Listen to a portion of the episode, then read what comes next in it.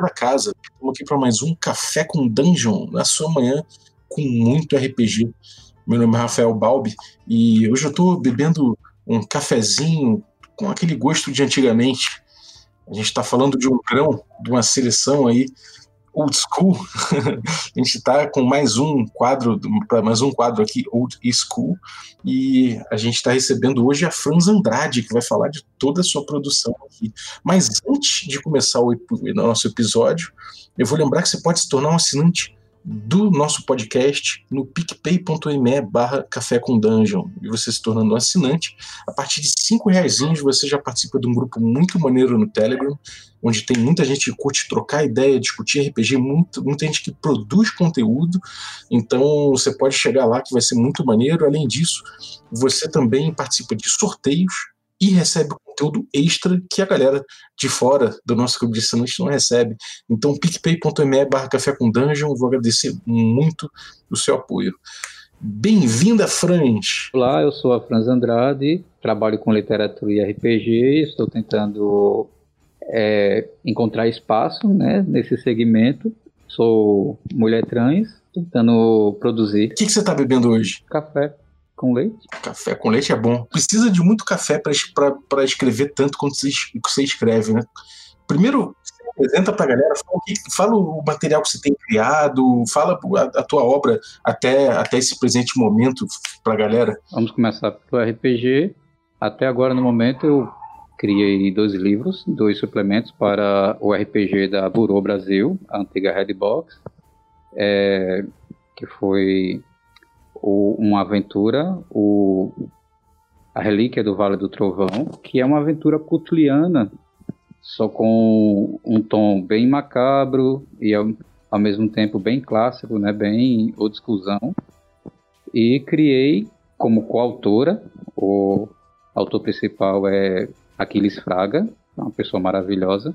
criamos um suplemento para Senhores da Guerra Viking, que é um suplemento histórico, por sinal muito legal, não só porque fiz parte da produção, porque ele realmente é bem legal mesmo. Na área da literatura, estou aí finalizando o meu primeiro romance e um grupo de contos que espero que ano que vem já possa lançar. Olha só, bem maneiro. E, e já que você é autor aí de não só de, de, livro de agora de romance, mas de RPG também, fala pra galera um pouco dessa separação, né? De, de como é você botar sua mente para criar uma, um, uma história e a sua mente para criar uma coisa aberta, né, que é o RPG. Como é que funciona essa oscilação? É bem diferente, para falar a verdade. São mídias que, apesar de tudo é literatura, né? A, o RPG é literatura, prosa, não importa qual seja literatura e prosa, poema, ou seja lá o que for, se você está escrevendo, se você tem, quer comunicar alguma coisa, é literatura. É, mas só que cada mídia ela tem uma produção diferente, uma forma de pensar diferente. E o RPG, quando eu comecei a escrever RPG, eu me vi meio que num, num lugar que não era comum para mim. Apesar de eu ter já narrar muitos anos, narrar mais de 20 anos, eu quando comecei a narrar RPG, eu percebi que eu não podia é, é, ser linear de forma alguma, que eu não poderia simplesmente só escrever um texto, uma prosa e dizer ok, está ok aqui. Eu teria que deixar brechas, deixar espaços, eu teria que pensar como pensa, pelo menos uma boa soma dos, dos jogadores, e também pensar como o mestre vai trabalhar aquilo. Então foi totalmente diferente, eu tive que reestruturar completamente a minha forma de escrever literatura. Então tive que estudar bagarai. Eu achei que seria só sentar e criar aventura, mas não foi tive que, tive que estudar muito, tive que começar a estudar é, técnicas teatrais, técnicas cinematográficas, e comecei a estudar técnicas de roteiro, e foi muito positivo para mim, que acabou influenciando em outras outras é, é, mídias de literatura minha, que foi exatamente a parte de contistas e contística e romance, a, a influenciou tudo. Acabou que até o meu trabalho como autora de literatura mudou completamente. Isso é bem legal, né? A gente, a gente no café vive falando de algumas técnicas de roteiro que a gente rouba, né? Por exemplo, antecipação, algumas técnicas dessas que a gente acaba trazendo para RPG para ser de uma outra forma, né? Acho que nem roubar, é utilizar mesmo. Porque o que diferencia um mestre um, um, narrador, que a palavra mestre eu acho meio complicada. O que diferencia o narrador de um roteirista é quase nada. É que o roteirista ele vai ter que se preocupar com câmera e visão. O narrador vai ter que se preocupar em dar a visão correta. É a única diferença. É, e, e tem, tem um certo um, um quê de improviso que, que, que é importante. Agora, essa coisa, do, essa coisa de você ter essa, essa produção de pesquisa, de, de enfim, de você poder sentar e, e, e estudar para escrever, como é que é o teu processo de criação? É engraçado quando muita gente acha que escrever é só sentar e escrever, né? Tem, tem até uns amigos meus que eu acho Acho engraçado quando estou conversando com eles que eles, ah, eu tenho mil ideias aqui, eu quero criar um mundo, só que quando eu sento e tento escrever, não consigo. O problema é que ele só senta e tenta escrever.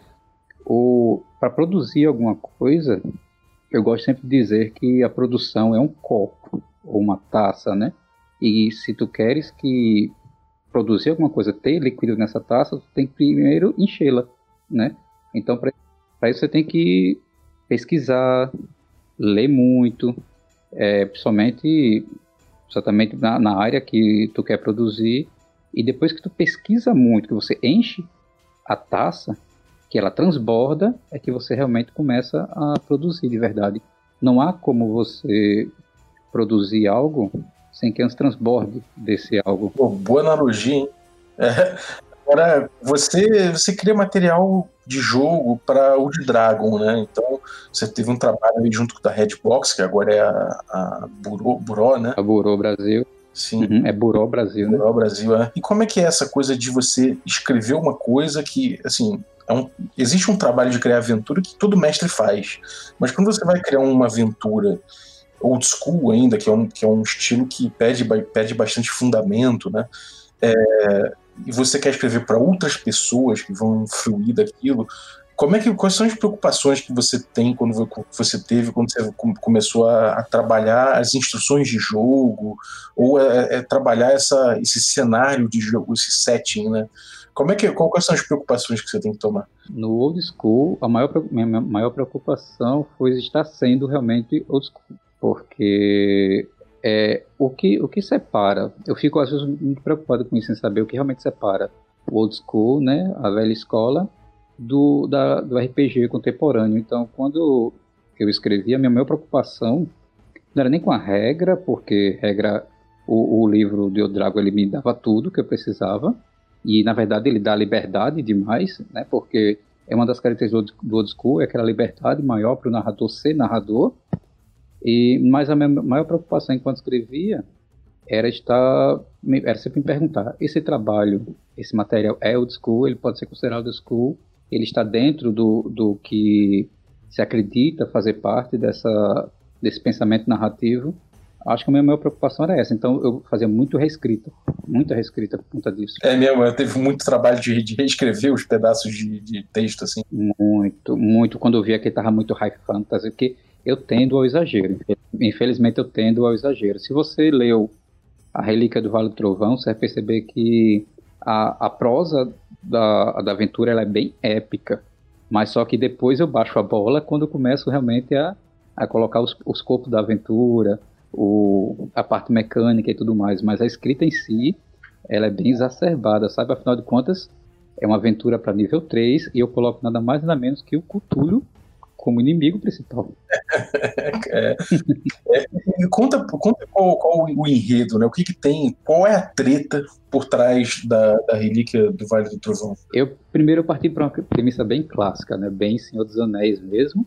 Os anões cavaram muito fundo. Os anões sempre cavam fundo demais. É, uh -huh. eu resolvi ser bem clássica. Eu, eu todo mundo dizendo, não, tu tem que evitar é, de repente algum clichê. Só que às vezes, no old school, alguns clichês são bem válidos, porque a partir deles você pode remodelar o clichê, né? Então, eu comecei assim, é uma linhagem de anões, né, que descobriram uma relíquia, depois cavaram muito fundo, como diz, né? Que só que essa relíquia, quando eles pegaram ela, ela só trouxe benefícios, coisas maravilhosas. A, todo mundo prosperou e tal, né? Que sempre começa assim mas depois começaram a perceber o vício que essa relíquia trazia para as pessoas que, que a adoravam. Basicamente é isso. A relíquia, é, para quem lê qualquer coisa de, do Lovecraft, é o, é o símbolozinho do Cthulhu, é a estatuetazinha, né? Uhum. Aí eu fiz uma versão dela a lá medieval. Bem maneiro. Aí basicamente a história é essa, as pessoas tentando encontrar esta relíquia, que já é bem clássico, né? Porque todo RPG medieval, por mais vanilla que seja, sempre tem essa de você procurar alguma coisa, capturar alguma coisa, tentar pegar esse negócio e fazer tudo voltar ao equilíbrio antes que Cthulhu volte. Aqui, é, esse, eu não fiz só um, uma aventura, ele é um cenário também. Quem lê a aventura vai perceber que tem todo um esqueleto de um cenário lá que eu pretendia expandir. E dentro desse cenário, os deuses morreram, basicamente, e só existem mesmo os deuses da mitologia de é, Cutiliana que estão dormindo. Uhum. Sendo que essa estátua ela dá espaço para acordar um dos deuses, que nesse caso é o próprio Cthulhu, e, e fazer com que ele volte a reinar e tudo mais. Eu realmente agora fiquei pensando em não dar spoiler. Agora, tem, um, tem uma coisa aí que é você realmente botar um cenário, né? O old school às vezes tem muito disso, né? Que você não coloca uma aventura com início, meio e fim, mas você coloca ali, um, apresenta um cenário para jogar a galera ali dentro e falar, vai. Eu achei que só a aventura ficaria um pouco jogada, porque o comum geralmente é criar aventura e você falar, ah, esta aventura pode caber em qualquer cenário, né? Então eu resolvi criar um micro cenário e dizer, ah, este micro cenário pode caber em qualquer aventura. Basicamente isso. Ele é um micro cenário com uma aventura e que você pode colocar até em Ravenloft se quiser, que vai dar tudo certo. Como é que é trabalhável? Como é que é você chegar e trabalhar com um ilustrador assim? O processo, você chega e você passa, vai passando aventuras, vai pedindo cenas. Como, como é que funcionou isso com vocês? Nós criamos um Breft, né? Eu acho que a pronúncia é essa. Ele me pergunta como ele me dá, eu dou uma pequena geral da, ele leu a aventura toda porque o Dan Ramos é muito fã dos contos do Lovecraft. Então ele leu tudo, achei muito massa. E eu praticamente nem precisei fazer um brief com ele, foi uma coisa bem rápida mesmo. E eu botei meio que nas mãos dele ficou perfeito, sinceramente. É, mas no geral, o comum é você é, fazer um descritivo e o, o artista ler o descritivo e tentar tirar dali a visão que você queria dar. E aí você focou mais em, em descrições de cenário, de ação o que, que foi que foi mais importante para você pedir descrição visual? Quem estava desenhando? É, é, pra, é você quando, quando fez o material para pedir para o ilustrador né, é, o que, foi mais importante? É, é, cenário, umas cenas de ação, personagens específicos? O que, que, o, o que, que você acha que, que pediu mais na, no, na Relíquia do Vale do Trovão? Eu queria mais que o, o as imagens fossem condizentes com o clima da aventura. Então, basicamente, se você vê as imagens, quase nenhuma tem ação, porque nenhuma delas pede movimento, tirando a de um monstro que ele está é, ameaçador de frente para a câmera, vamos dizer assim, né? Pra, olhando, quem olha vê que ele está ameaçando. Tirando isso, o resto, a maioria deles estão bem estáticos, são cenas. É um ambiente, né? É isso, cenas mais ambientes, porque o importante era clima. Essa aventura, se um dia você chegar a ler, ou quem já leu, ela vai perceber que ela se alimenta muito de clima. É, é, ao ponto de. Tem, existem muitas. Ela, ela chega tanto a ter aquele clima Lovecraftiano e clima de investigação, mesmo sem ser, que tem cenas que muitos jogadores vão optar por fugir, fugir que lutar, na maioria das vezes, por conta do clima. É bem old school mesmo isso. Uhum. Isso. Saber a hora de fugir, né? Agora, é, quais foram as, as, inspirações de dentro do mundo do RPG para essa aventura? Ou, ou, de fora também, especificamente para essa aventura? O Lovecraft foi inspiração maior, né? Com o diferencial de que eu tive muito cuidado para tirar algumas problemáticas com, do autor, como você deve saber, né? Infelizmente, ele é muito xenófobo, ele é racista, extremamente racista, extremamente, e não é pouco, por sinal, então a, o maior cuidado que eu tive na aventura foi de peneirar isso, de tirar isso, de mostrar que tem coisa boa no Lovecraft, é, sem nenhuma passada de pano, é claro. É, então, basicamente toda a obra é pautada no, no universo dele, mas né, transferindo para um universo medieval é, sombrio. E quer queira quer não, né, no, no, Tolkien. Eu peguei, peguei muito da, da, daquela coisa de, do Tolkien de ir para um ponto A até um ponto B e nesse ponto B tentar desenrolar o, toda a, a questão da caminhada. E dentro do RPG, assim, você, o que, que você costuma, o que, que você costuma jogar? O que, que te influencia dentro do RPG? Antigamente eu acho que eu lia muito RPG importado. Eu nunca lia muita coisa aqui do, do nosso, nosso universo nacional, mas ultimamente eu ando comprando só, não só literatura nacional, como RPG nacional. Então eu estou lendo, para mim hoje quem está sendo uma influência maravilhosa é o Val Passos. Também estou, estou fiquei meio que meio que aficionado por Tormenta. Estão lendo muito Tormenta. Então 20 agora? Ah, não, por incrível que pareça, Tormenta Alpha. É old school. por incrível que pareça, porque eu lido tanto com coisas que rodam, rolam 20 que eu queria um negócio bem diferente, bem exagerado. Aí eu encontrei o Tormenta Alpha, li e considero um dos melhores Tormentas que eu já li. É, também estou lendo o 20 agora, é maravilhoso, por sinal. Um, foi muito assertivo, principalmente nas imagens, porque infelizmente tínhamos outros probleminhas né, com as imagens da, da, da Jambô. Mas eu realmente amei muito mais o Tormenta Alpha. É engraçado isso. É, no, no meio de tudo hype, né? é, engraçado, uhum. É engraçado demais. Porque, ainda mais porque eu, eu era eu era meio no meu, é, acho que nos anos 90, 2000 e alguma coisa, eu era as pessoas, eu era, fazia parte das pessoas que falavam mal do 3DT, sabe? Eu já fui esse tipo. Chega, chega uma hora que o 3DT, por exemplo, é, ele, quando a gente começa a olhar com atenção, a gente vê que ele é revolucionário em muitos pontos, né? Essa coisa de, por exemplo, você dá o, o dano independente da arma que você está que você tá usando, é uma coisa que o John Wick só veio fazer recentemente. Outros designers usaram só recentemente e o, Tormenta, e o, e o 3D já fazia lá atrás, né? Isso, exatamente, exatamente. Nós temos essa mania de, de é, é, é, meio que um colonialismo, né? Tudo que vem de fora é melhor. Então eu sempre achava, tipo, eu, eu lia feita, a feita é bom demais. Aí eu lia 3D e dizia, não, não chega nem perto, feita é melhor. Mas se você observar, tá na mesma, aí no fim da história 3D é melhor além de ser nosso, ele tem muito mais espaço para produção e, e o sistema é mais modular também. Ele tem suas falhas? Tem suas falhas, mas é interessante que eu gosto das falhas dele. E você começou RPG por onde? Ah, é uma história até meio engraçada. O começo foi um sistema próprio de um narrador chamado Dimitri, que se ele estiver ouvindo, Dimitri, descansa em paz. Eu, primeiro dia, foi a primeira vez, eu, eu quando fui, vi aquele grupo de pessoas sentado numa sala jogando, né, conversando besteira e falando que ataca e que o monstro, isso que lá, e eu fiquei besta querendo saber o que era aquilo, né? Mas em quem queria me deixar entrar, porque eu era lida, eu era lida como uma menina, como uma pessoa gay na época. Então as pessoas ficavam já bem pé atrás por conta disso, né? Não sabiam que era mulher trans, na verdade nem eu sabia, para falar a verdade, estava tentando entender a mim mesmo, para mim era uma pessoa diferente só. Então era para entrar numa mesa era tão difícil quanto seria para uma mulher também, uma mulher cis entrar na mesa na época. E depois de um tempo, me deixaram jogar meia hora. Eu fui massacrada nessa meia hora. Eu fiz uma Ladina que ela foi roubada. a Ladina foi roubada, deixada jogada no deserto usando um estopa no lugar de pano e uma faca só que eu achei pelo caminho. E minha personagem morreu, olha só, em cima de um coqueiro sendo atacada por um gabiru. Foi o primeiro dia que eu joguei.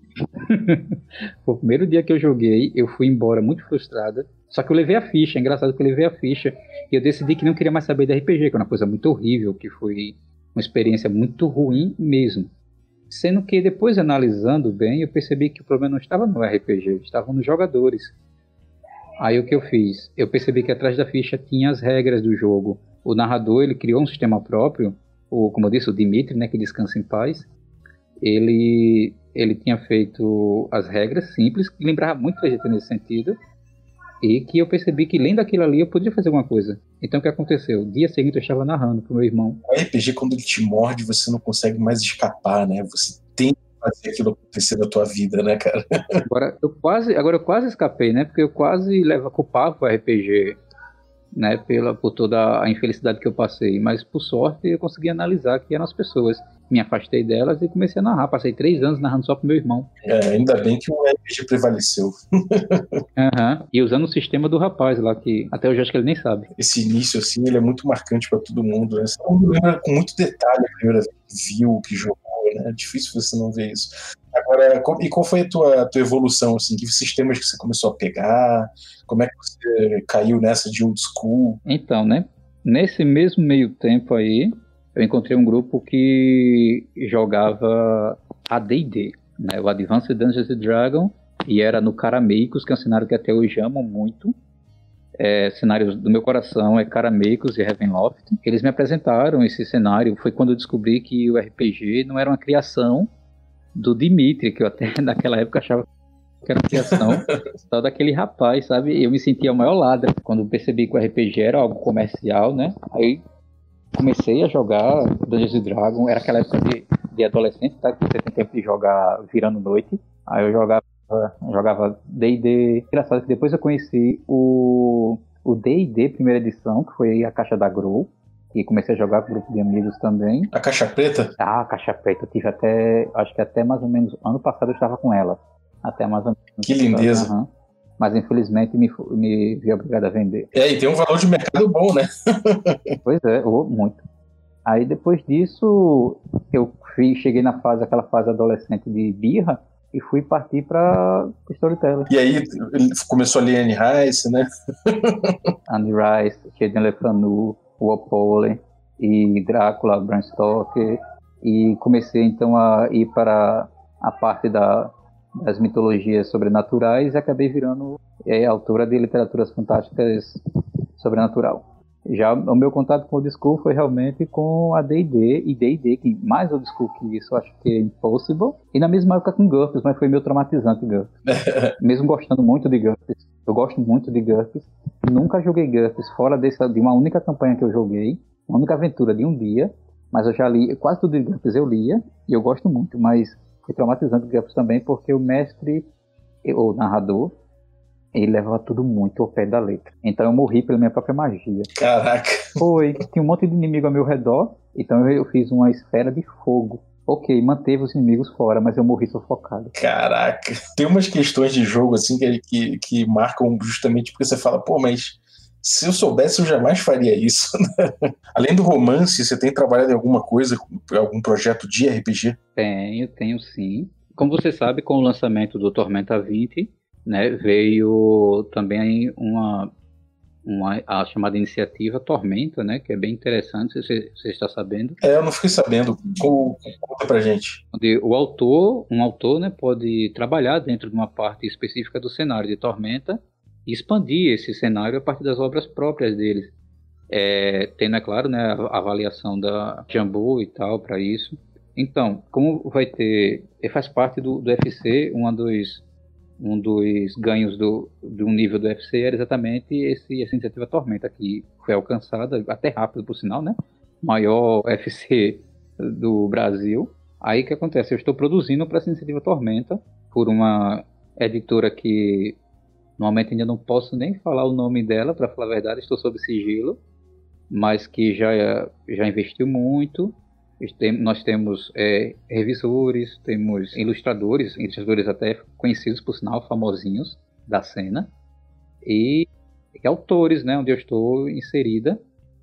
E por sinal está é, tá sendo muito legal, porque é muito inclusivo. Tem eu, mulher trans, tem outra menina escrevendo, tem mulheres é, ilustrando, tá bem legal mesmo. Tem mulheres na revisão. É para iniciativa Tormenta, já estamos bem avançados, por sinal já temos vários produtos já, já em final de produção e que espero que logo logo saia aí, que as pessoas vejam e que eu estou trabalhando, eu estou por até saindo do meu lugar comum, estou é, estou produzindo um, um, produto que, por sinal, um é fantasia medieval paródia, eu nunca fui de fazer paródia, estou saindo do meu lugar comum, mas estou gostando muito. E o outro é mais do, do meu estilo, mais fantasia de horror, sabe? Só que dentro do, do cenário de Arkham, estou amando muito mesmo. Espero que, acredito que logo, logo sai. Arton tem muita variedade possível ali, né? Muito, muito. É um cenário muito rico e que eu acho que foi mais um, foi um cenário que também que eu acho que a época, né, que eu jogava Vampiro, por sinal, eu desenhava de, desenhava muito de de Arton, chamava de coxa de retalho, de tudo mais. Só que assim, né, tudo tem que ter um começo. E nós todo o nosso começo sempre é, de alguma forma, trabalhando com material de outro. Porque tudo que temos é transformado, né? Tudo que nós temos é influência. Não importa o que seja, ninguém é original. Então, meio que eu ignorava isso, chamava que era coisa de, coisa de retalho e tal. Mas vendo agora, 20 anos depois, percebo quanto o mundo de Arthur evoluiu, o quanto ele é próprio, o quanto ele conseguiu sair do que chamávamos de coxa de retalho para entrar no campo da influência né? Ele agora ele trabalha com as influências dele, que são inegáveis, e tem a própria identidade. E essa identidade está maravilhosa. Ele realmente tornou uma coisa extraordinária o mundo de Arton como um todo. Eu estou lendo a literatura, é, eu, estou, eu comprei toda a literatura do mundo de Arton, o do Leandro Caldela, da Karen Soarelli, estou amando. É, o, o, o Caldela e a Karen, quando eles entraram para pegar o mundo de, de Arton, eles deram uma. Eles amadureceram mais o cenário, né? Fica, é, é, eles deram uma amarrada maior, eles deram uma, uma profundidade interessante, né? Eles, eles são para Arton como a R. Salvatore é para Forgotten Realms, basicamente. E eu espero um dia poder escrever alguma literatura para eles também, pode ter certeza. E eu estou, na verdade, fazendo aquele meu trabalho de pesquisa para isso, lendo tudo que é do mundo de Arton, já comprei um bocado de coisa, não só literatura, como RPG, e principalmente os antigos. Eu consegui ah, uma relíquia extraordinária, que era tudo de, de, de Tormenta que tem para 3GT. Eu saí comprando os antigos. É rapidinho, só porque eu esqueci uma gafe minha. A Relíquia do Vale do Trovão, eu teve uma coautora, pessoa maravilhosa, que foi Elisa Guimarães. Ela foi editora do projeto e também escreveu dentro do projeto é, a Relíquia do Vale do Trovão, a esquerda por Francis Andrade e, é, e a Elisa Guimarães. Maravilha. E, e, dentro dessa, dessa coisa do, do old school, né, da tua produção de old school, o que, que você acha que são os, os pontos que você falaria? Bom, já que você tem essa preocupação né, de, de, de passar a coisa old school para a tua aventura, um cara que quer escrever o discurso, você falaria, cara, você tem que prestar atenção nisso, nisso e nisso aqui para fazer uma boa aventura de old school. Quais seriam, quais seriam as dicas que você daria? O que eu diria é que seja pé no chão. Eu acho que uma característica do old school é exatamente o fato de, apesar de existir o fantástico, e você estar em contato com tudo que é coisas extraordinárias, dragões, é, elfos e tudo, toda aquela imagética tolkieniana, você tem que pegar aquilo ali e meio que levar para o chão. Você sempre leva, sempre, eu sempre levo em consideração quando estou narrando qualquer coisa old school, mesmo quando tem toda aquela é, é, aquela visualização tolkieniana, eu sempre tento imaginar Conan. Se você quer escrever old school, você pode muito bem pegar, você pega o mundo, imagina o mundo de Tolkien, mas narrado por pelo criador de Conan, onde tudo é mais cru, tudo é mais cruel, onde a fantasia existe, a magia existe, as criaturas fantásticas existem, mas é, tudo é visto por uma perspectiva mais crua, mais real e desconfiada. Eu acho que é basicamente isso. Legal, interessante. É essa coisa do realmente de, de produzir uma coisa school, se você botar um tom épico, você vai, você vai aderir imediatamente ao, ao, a, a, essa fantasia que o D&D quinta edição tem, que é muito forte hoje em dia, você vai aderir automaticamente ao Tolkien, que são as principais referências, né? Então você tem que, se você não puxar como autor um pouquinho o, o, o carro para trás, assim, a galera vai, vai, vai embarcar muito na high fantasy, né? Na verdade, nosso costume o, o, hoje em dia é mais é, da é, visão ao high fantasy do que a a old school, né? Old school tá, tá chegando agora exatamente para meio que é mais para frear um sistema toldante do que imaginação realmente.